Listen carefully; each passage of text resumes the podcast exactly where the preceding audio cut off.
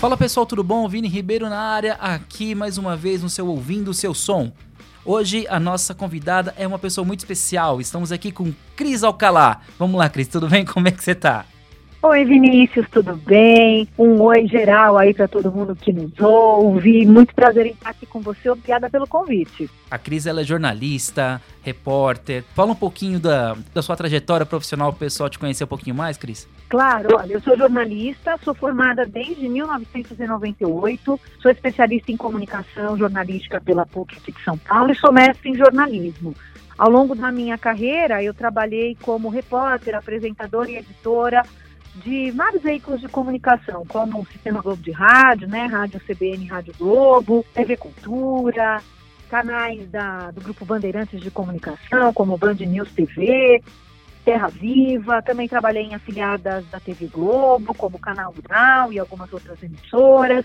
Então aí sou formada e tenho aí de trajetória profissional 21 anos, sou radialista, sou locutora e também sou apresentadora de TV formada pelo Senac são Paulo e também sou professora, sou docente de locução para rádio, apresentação de TV e mestre de cerimônias, além dos cursos de audiovisual do SENAC, lá Cipião, que é o SENAC de comunicação, né? Uma unidade completamente voltada à comunicação e artes aqui na capital paulista. Um pouquinho aí da minha trajetória, Vinícius. Eu nem me atrevi a fazer apresentação para não cometer nenhuma heresia, porque é muita coisa, é muita informação legal que a Cris tem. É muito passar. trabalho. É, isso é muito bom, isso é muito bom, é exemplo para todo mundo, pô. Inclusive para mim, a Cris já foi minha professora, contar aqui pro pessoal. Aprendi pois muito... é, gostoso, uma turma muito legal, uhum, da qual você fazia parte. Eu adoro dar aula, além de exercer a minha profissão. Isso mesmo, muito legal. Bacana. Então, Cris, me fala uma coisa. No, lá no começo, você, come, você começou a sua trajetória e passou também pela cultura. Como é trabalhar numa rede pública? É, a cultura mudou muito de lá para cá? Conta um pouquinho pra gente. É, na verdade, eu comecei a minha trajetória em rádio, trabalhei quatro anos, na verdade, cinco anos no total em rádio, depois uhum. é que fui trabalhar em televisão. Certo. Aí, quando eu comecei a trabalhar em televisão, eu comecei a trabalhar no Canal Rural, aqui em São Paulo, era apresentadora e repórter, viajei o país inteiro fazendo leilões e vários eventos. Depois eu fui para a Band, depois é que fui para a Cultura. Uhum. Eu trabalhei na, na TV Cultura aqui de São Paulo, na Fundação Padre Anchieta, durante três anos e pouquinho. Na TV Cultura, eu entrei, é, no primeiro momento, numa vaga freelancer na edição de texto, que eu também sou editora do Jornal da Cultura.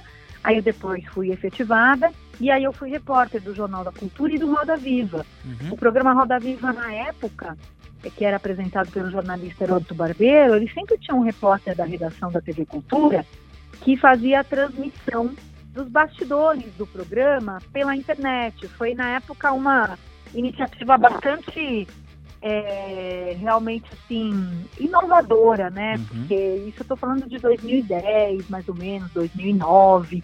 Então a gente tinha ali os bastidores é, do programa antes do programa começar na TV convencional, na internet. Uhum. Então o repórter entrevistava os participantes do programa do dia, é, tanto quem ia entrevistar quanto quem ia ser entrevistado, fazia ali todo, toda uma preparação, de fato, uma elaboração, para que houvesse um aquecimento, de fato, ali nos bastidores, via internet, para o público do programa Roda Viva. E depois fazer as perguntas do público, dos internautas, dos telespectadores que mandavam suas dúvidas via e-mail, via, na época não tinha o WhatsApp ainda, mas e-mail a gente já tinha, já tínhamos as redes sociais do programa.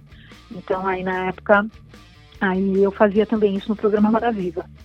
A TV Cultura ela é vinculada ao governo do estado de São Paulo, né? Então, uhum. claro que segue uma linha editorial que tem que respeitar algumas determinações do governo do estado. Então, naturalmente, todas as emissoras de rádio ou TV, elas seguem, aliás, todos os veículos de comunicação seguem aí uma linha editorial. Então, tem alguns princípios mercadológicos, ideológicos, que são importantes serem mantidos para que aquele veículo esteja no ar, né? Uhum. No caso da TV Cultura, como é uma emissora ligada ao governo de São Paulo, né, uma TV pública, como se diz, que não é exatamente no mesmo formato de uma BBC de Londres, por exemplo, que é aquele formato da comunicação pública mais convencional, né? A TV uhum. Cultura tem algum diferencial em relação a isso, mas a gente pode considerar como uma TV pública E é uma TV muito gostosa de trabalhar. Tem as limitações, é claro, você tem que seguir algumas pautas que são relacionadas ao governo do estado, isso sim. Porém, é uma emissora tranquila, você não tem uma preocupação muito grande com a questão da audiência, ninguém está ligado em números, como outras emissoras do circuito comercial, né?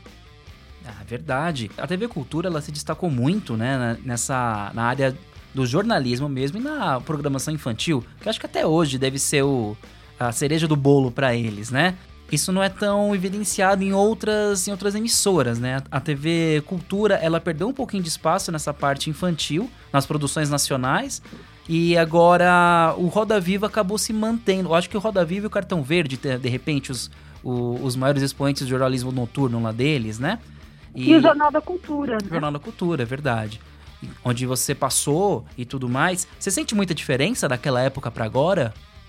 É, na verdade, o formato do Jornal da Cultura, ele mudou bastante. Eu ainda trabalhava lá, ele mudou bastante porque tem convidados na bancada, uhum. é um formato um pouco mais interativo, né? Tem mais interação com os telespectadores. Hoje também o jornal é transmitido simultaneamente numa rede social, como é o caso do Facebook. Mas a, a cultura é uma emissora que tem um público cativo, né? Uhum. Então é uma emissora assim que tem um jornalismo de muita qualidade e bastante respeitado também. E ela é uma emissora governamental, como você bem disse eu percebo que mesmo assim ela não tem muito medo de bater de frente quando é necessário em nome do jornalismo no, nos, nos, seus jornais, então inclusive também no Roda Viva e tudo mais. Me lembro muito bem, é, fazendo uma, uma breve pesquisa, quem quiser dar uma olhadinha vai conseguir achar a Cris conversando em 2010 com a Dilma, né? No, no YouTube tem lá informa, a, os vídeos e tudo mais.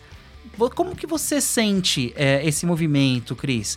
Você sente que é, existe algum tipo de veto, alguma coisa velada, ou realmente é o que transparece pra gente? A gente consegue realmente ver a verdade ali, que não existe nenhum tipo de censura para falar com os políticos? Acho que o pessoal gostaria de saber sobre isso de quem já esteve lá dentro. Não, no caso de, desse programa em especial, foi um programa Roda Viva com a ex-presidente Dilma Rousseff, uhum. era na época, em 2010, nas eleições de 2010, quando ela era candidata ao, governo do Estado, minto, à presidência da República, perdão, quando ela era candidata à presidência da República, e aí, assim como ela também, à época foi entrevistado, foram entrevistados os outros uh, candidatos que eram adversários dela nas eleições presidenciais. Caso Marina Silva, José Serra, esses eram os candidatos da época. E assim, o Roda Viva é um programa que tem muito prestígio, e na época tinha ainda mais até que hoje a gente pode afirmar com certeza. E então, independentemente de partido político e tal, por mais que a época a gente já tivesse no governo do estado o PSDB, né, uhum. à frente do governo estava o, o ex-governador Geraldo Alckmin naquele momento, e, mas não houve nenhuma restrição a candidatos de outros partidos serem convidados, o que é uma prática normal também.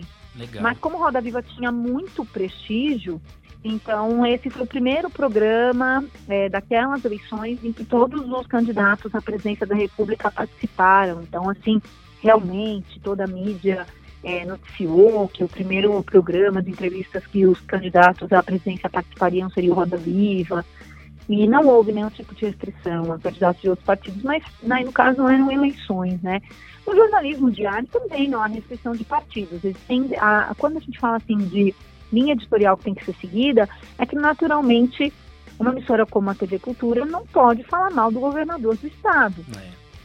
Né? É, pode deixar um convidado, por exemplo, um comentarista de um jornal da cultura ou de algum outro programa, fazer alguma crítica. Isso sim, mas não o jornalismo da emissora, não a própria emissora, não a linha editorial da emissora vai se opor a quem estiver no governo do estado, porque isso é financiada pelo governo do estado de São Paulo. É. Então, se fizer isso, é dar um tiro no pé, né? Agora, Exato. os comentaristas, sim, têm ali uma liberdade de expressão que podem comentar algo, seja positivo ou negativo, a respeito de, de governo. Nessa época da pandemia, por exemplo, isso tem acontecido bastante, né? Uhum. Sobre as iniciativas do governo do estado, ou mesmo da prefeitura, tem dado certo ou não. Legal. E me fala uma coisa, uma curiosidade bacana também. Quando você entrevistou, entrevistou esses esses políticos macacos velhos aí, né? O pessoal, esses tubarões que tem por aí, já deve ter passado por vários. É, conta pra gente como que funciona a mudança de humor desses caras com a câmera ligada e a câmera desligada. Como que é? Conta um pouquinho pra gente. É, mas aí, assim, a gente nem, nem sempre só os, os mais conhecidos, né, os que têm mais influência na opinião pública é que fazem isso. Às vezes, um cidadão comum também se comporta diferente diante da câmera, um profissional é, que tem qualquer tipo de reconhecimento na sociedade, como um médico, um cientista político, um advogado também vai se comportar diferente perante a câmera, né? Porque é uma situação diferente, né? É diferente você bater um papo com alguém sem estar com o microfone ou uma câmera ligada. No entanto, naturalmente, nesses programas em que esses candidatos à época estavam concorrendo às eleições presidenciais, é, havia uma necessidade de agradar o público, de transparecer uma naturalidade, uma credibilidade, convencer das suas propostas, né, que eram as melhores na época é, para cada um, e tentar convencer o seu público era importante para conseguir votos. Então, a gente sabe que que tem assim algumas questões, mas assim alguma história de bastidor mesmo, assim para contar, é, revelando as fontes, não seria muito ético da minha parte, com bastante franqueza. Algumas pessoas são mais difíceis da gente lidar, né? Alguns políticos, principalmente, têm um temperamento um pouco mais difícil, ou tem assessores de imprensa que às vezes são uhum. um pouco mais exigentes, vamos dizer assim, mas no final dá tudo certo, porque quando faz um jornalismo sério, de credibilidade, todo mundo normalmente colabora para um bom trabalho. Claro. Eu vou te falar, é, é, um, é um desafio e tanto mesmo você conseguir des, se desvincular dessa, dessa pecinha abençoada que é o assessor, né? Eu que trabalho também com eventos, você também trabalha, a gente vai conversar sobre isso aqui também. É complicado porque às vezes a gente está com alguém que, que é, tem alguma relevância no, no, na sociedade, alguém mais famoso e tudo mais, e sempre tem aquele, aquele assessor que fica dificultando o caminho, né, Cris? É, é difícil você conseguir, às vezes, lidar quando o assessor se acha mais estrela do que a estrela, né?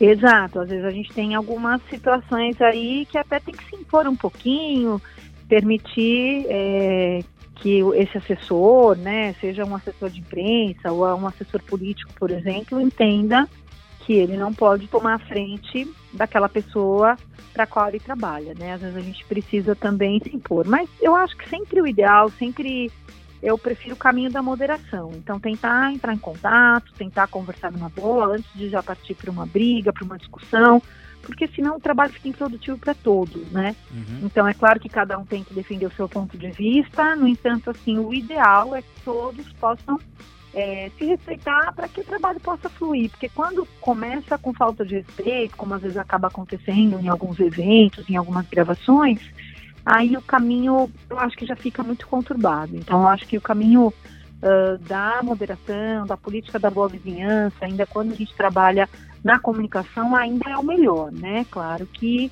é, dentro de alguns limites aí também para cada um dos lados, né? Mas sempre é, a gente tem que tentar encontrar um denominador comum para todos. É verdade. A política, a gente tem, tem que entender que a política tem que ser exercida em qualquer área, não é? Não, é diferente de falar de política e de político, né, Cris? A gente tem que saber se fazer a política sempre, né? Sim, a política é muito importante em todas as áreas, né? Os políticos nem tanto.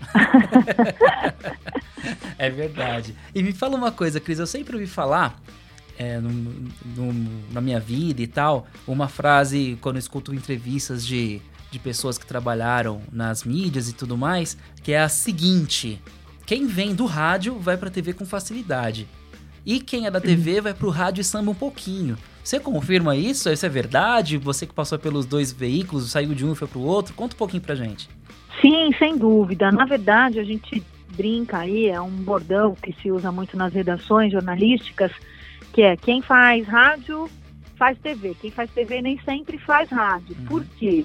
Porque o rádio dá uma desenvoltura, um improviso, é, trabalha muito com o vivo, né? Então, quando o repórter está na rua, ali no rádio, ele simplesmente liga para o estúdio e tem que entrar ali ao vivo, independentemente de N coisas que possam estar acontecendo ali ao redor dele. E na televisão tudo é mais engessado, um pouco mais ensaiado, claro, que a gente vai ter os links, né, as entradas dos repórteres ao vivo, que ali a maioria dos telejornais também é, é feita ao vivo, exceto numa situação ou outra, mas na verdade a televisão ela permite que a coisa seja mais engessada, enquanto que o rádio pode dar uma desenvoltura bem maior para o profissional de comunicação. Por isso que normalmente muitos profissionais que a gente vê hoje na TV e há muitos anos vieram do rádio. O rádio é uma grande escola. É, pra gente, para todo mundo, a gente que agora está começando a fazer esse novo movimento que é o podcast, é, nada mais é do que é um ressurgimento dos programas de rádio com, dentro do mundo digital. Vou nem dizer ressurgimento, é um, um fortalecimento, né? Porque o rádio como tocador de música, player, ele acabou, acho que ele perdeu um pouquinho de espaço para Spotify, para YouTube, mas é, essa questão do bate-papo, do programa e a pessoa tá ter o negócio on demand, né, como o Netflix, você tem a hora que você quer.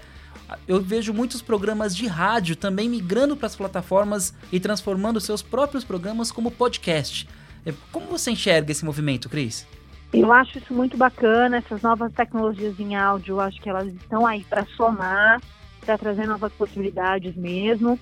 É, quando a internet surgiu, muito se dizia que o rádio ficaria para trás, é. e ao contrário, né? O rádio conseguiu incorporar aí todas as tecnologias que a internet trouxe, com rádios web, com novos formatos que já existiam até, que eram os áudios editados e disponibilizados via internet.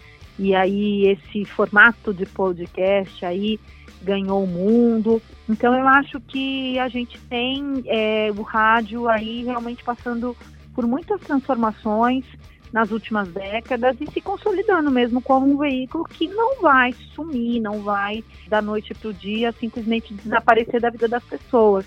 Hoje, claro, nós temos novos formatos, né? Mas não dá para a gente dizer que eles não estão atrelados ao rádio, porque todos estão, né? As tecnologias em áudio, a locução.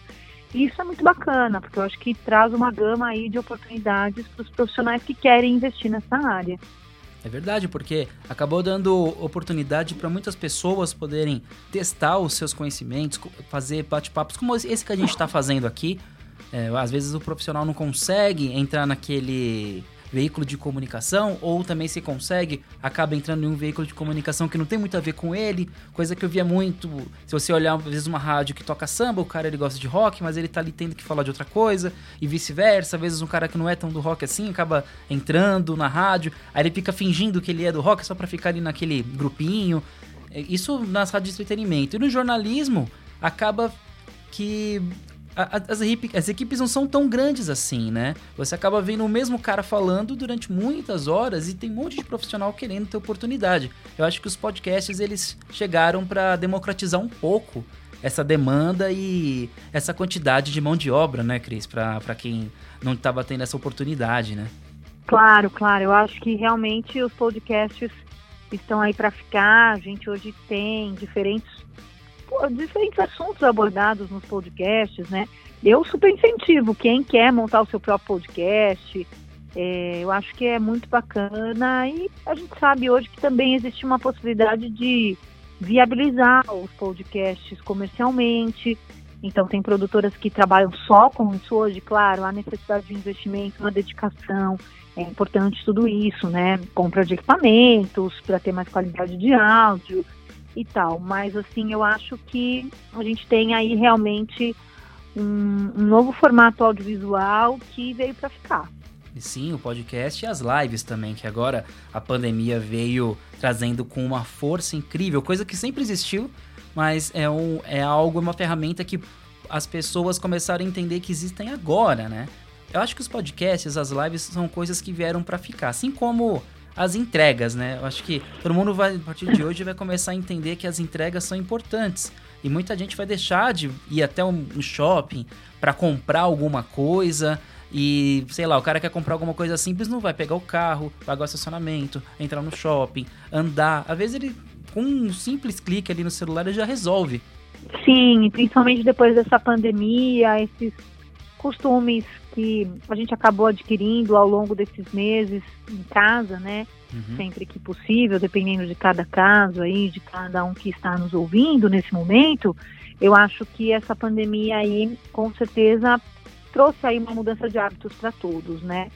E a gente sempre tem que tentar olhar positivamente as coisas que estão acontecendo. Então, em determinados aspectos e pontos de vista, eu acho que tivemos aí algumas iniciativas, como essa questão não demente, ou mesmo esses formatos audiovisuais produzidos a partir da casa das pessoas. Então, essas inovações todas que a pandemia acabou nos obrigando, na verdade, a muitas vezes incorporar nas nossas vidas, porque nem sempre todo mundo estava acostumado com essa realidade antes, apesar da gente já poder comprar, por exemplo, pela internet há muito tempo, né? Uhum. No entanto, eu acho que esses hábitos, ou pelo menos boa parte deles, provavelmente vão se manter aí após a pandemia. E na comunicação é a mesma coisa, né? A comunicação também está se transformando no dia a dia aí ao longo é, de tudo que a gente tem visto relacionado aí ao coronavírus e nós tivemos aí mudanças, inclusive estéticas, nos canais de TV, nas emissoras de rádio. Então, são novidades que provavelmente vão foram obrigatórias agora, a gente não teve como fugir de tudo isso, claro, essa adaptação foi necessária para não dizer obrigatória, mas eu acredito que muito disso também está servindo de aprendizado para quando tudo puder voltar ao normal, entre aspas, né?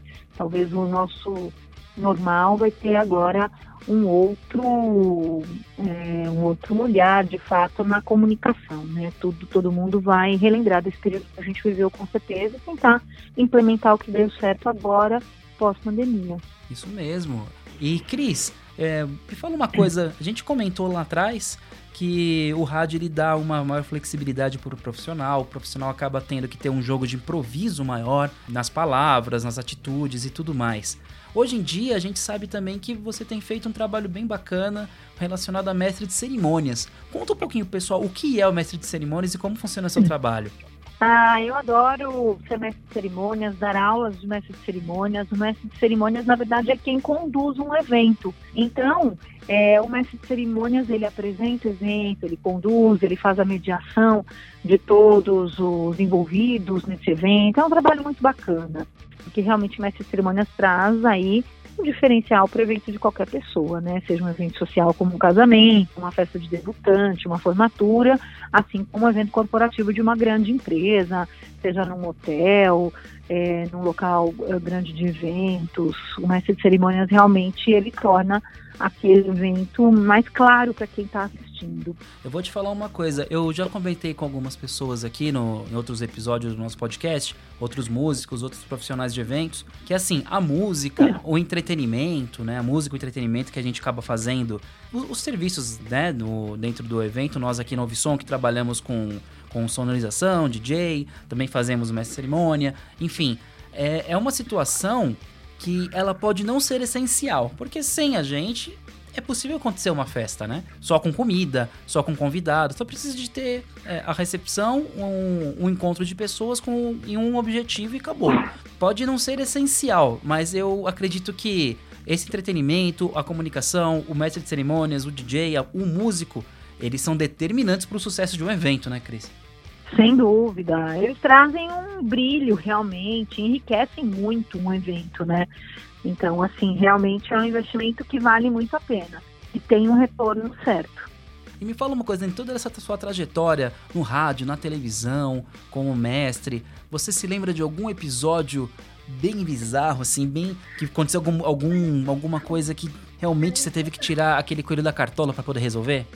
Claro, claro, consigo me lembrar de algumas. Olha, na verdade eu já trabalhei em grandes coberturas jornalísticas, como foi o caso da queda das Torres Gêmeas, lá do World Trade Center, na época eu trabalhava na Rádio CBN, aqui em São Paulo, e foi uma comoção geral, mundial, né? Então esse foi um grande evento internacional que eu cobri aqui na redação de São Paulo, da Rádio CBN, é um evento marcante para mim, assim. E na rua, como repórter, já passei por muitas situações.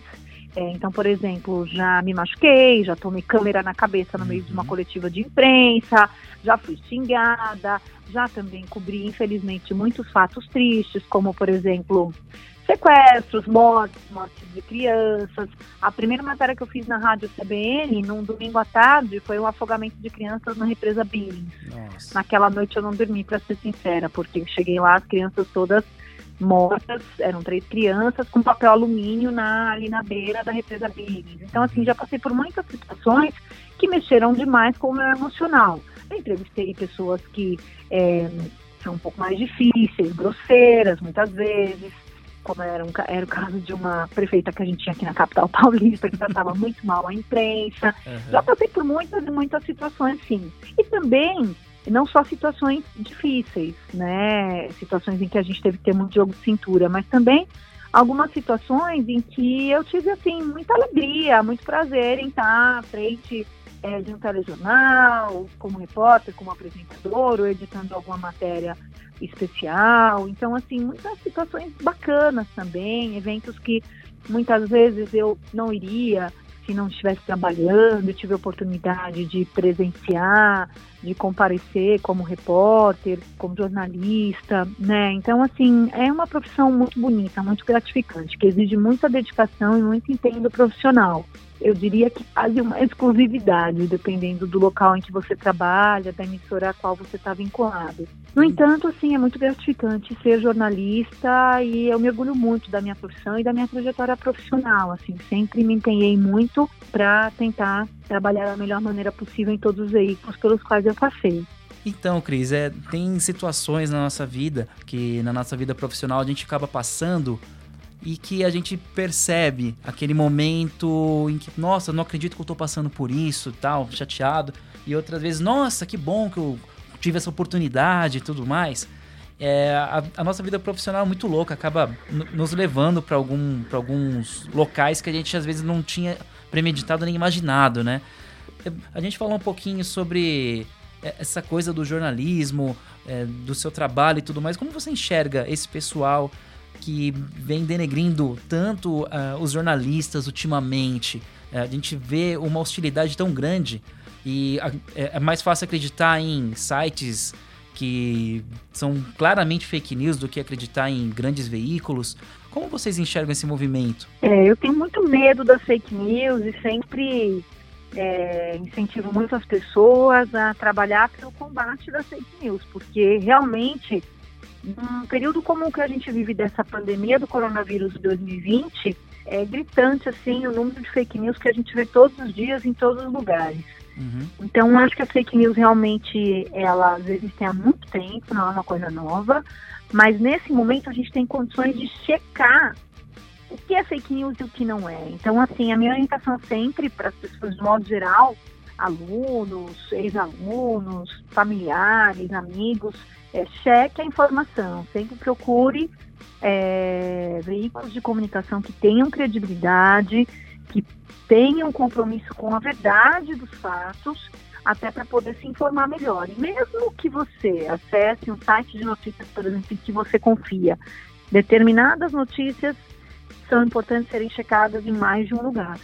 Uhum. Então, ah, eu acessei um site, tem determinada informação que eu fiquei em dúvida, vou para outro site que eu também confio, vou assistir um telejornal, vou ouvir uma notícia numa emissora de rádio que tenha credibilidade, que tenha uma, uma audiência consolidada em determinado local, vou dar uma olhada num jornal, numa revista, num site, hoje, né, tudo digital, que a gente tem a oportunidade de checar.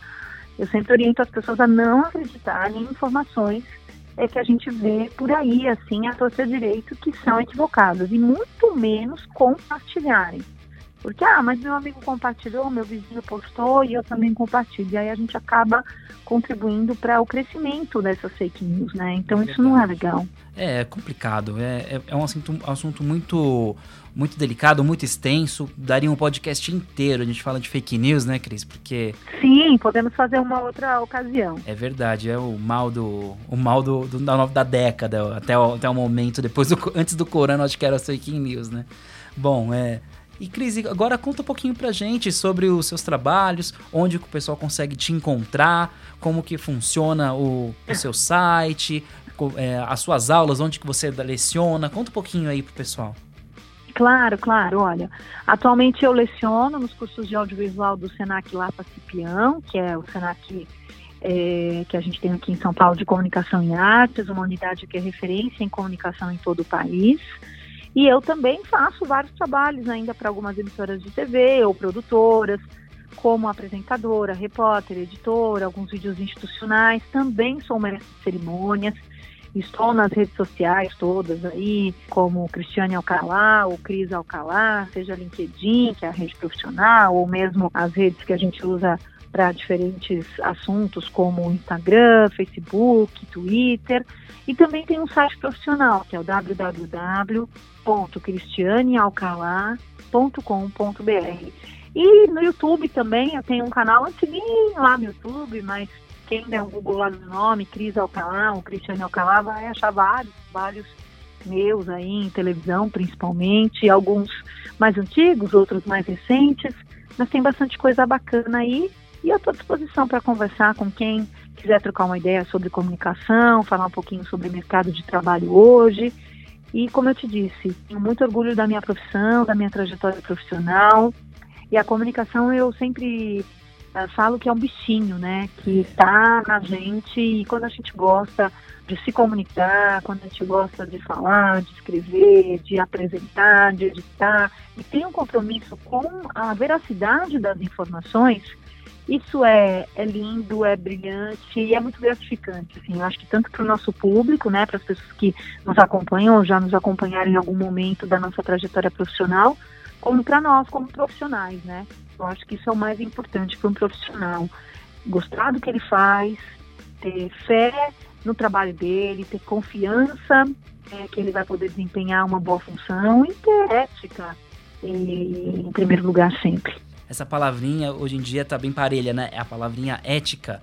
Acho que a, a palavra Sim. ética e a palavra empatia são as duas palavras-chave que, que nos trazem a muitas mazelas hoje em dia, né, Cris? E então é isso, pessoal. Como a Cris falou, eu vou contar uma coisa para vocês. O bichinho da comunicação me pegou também.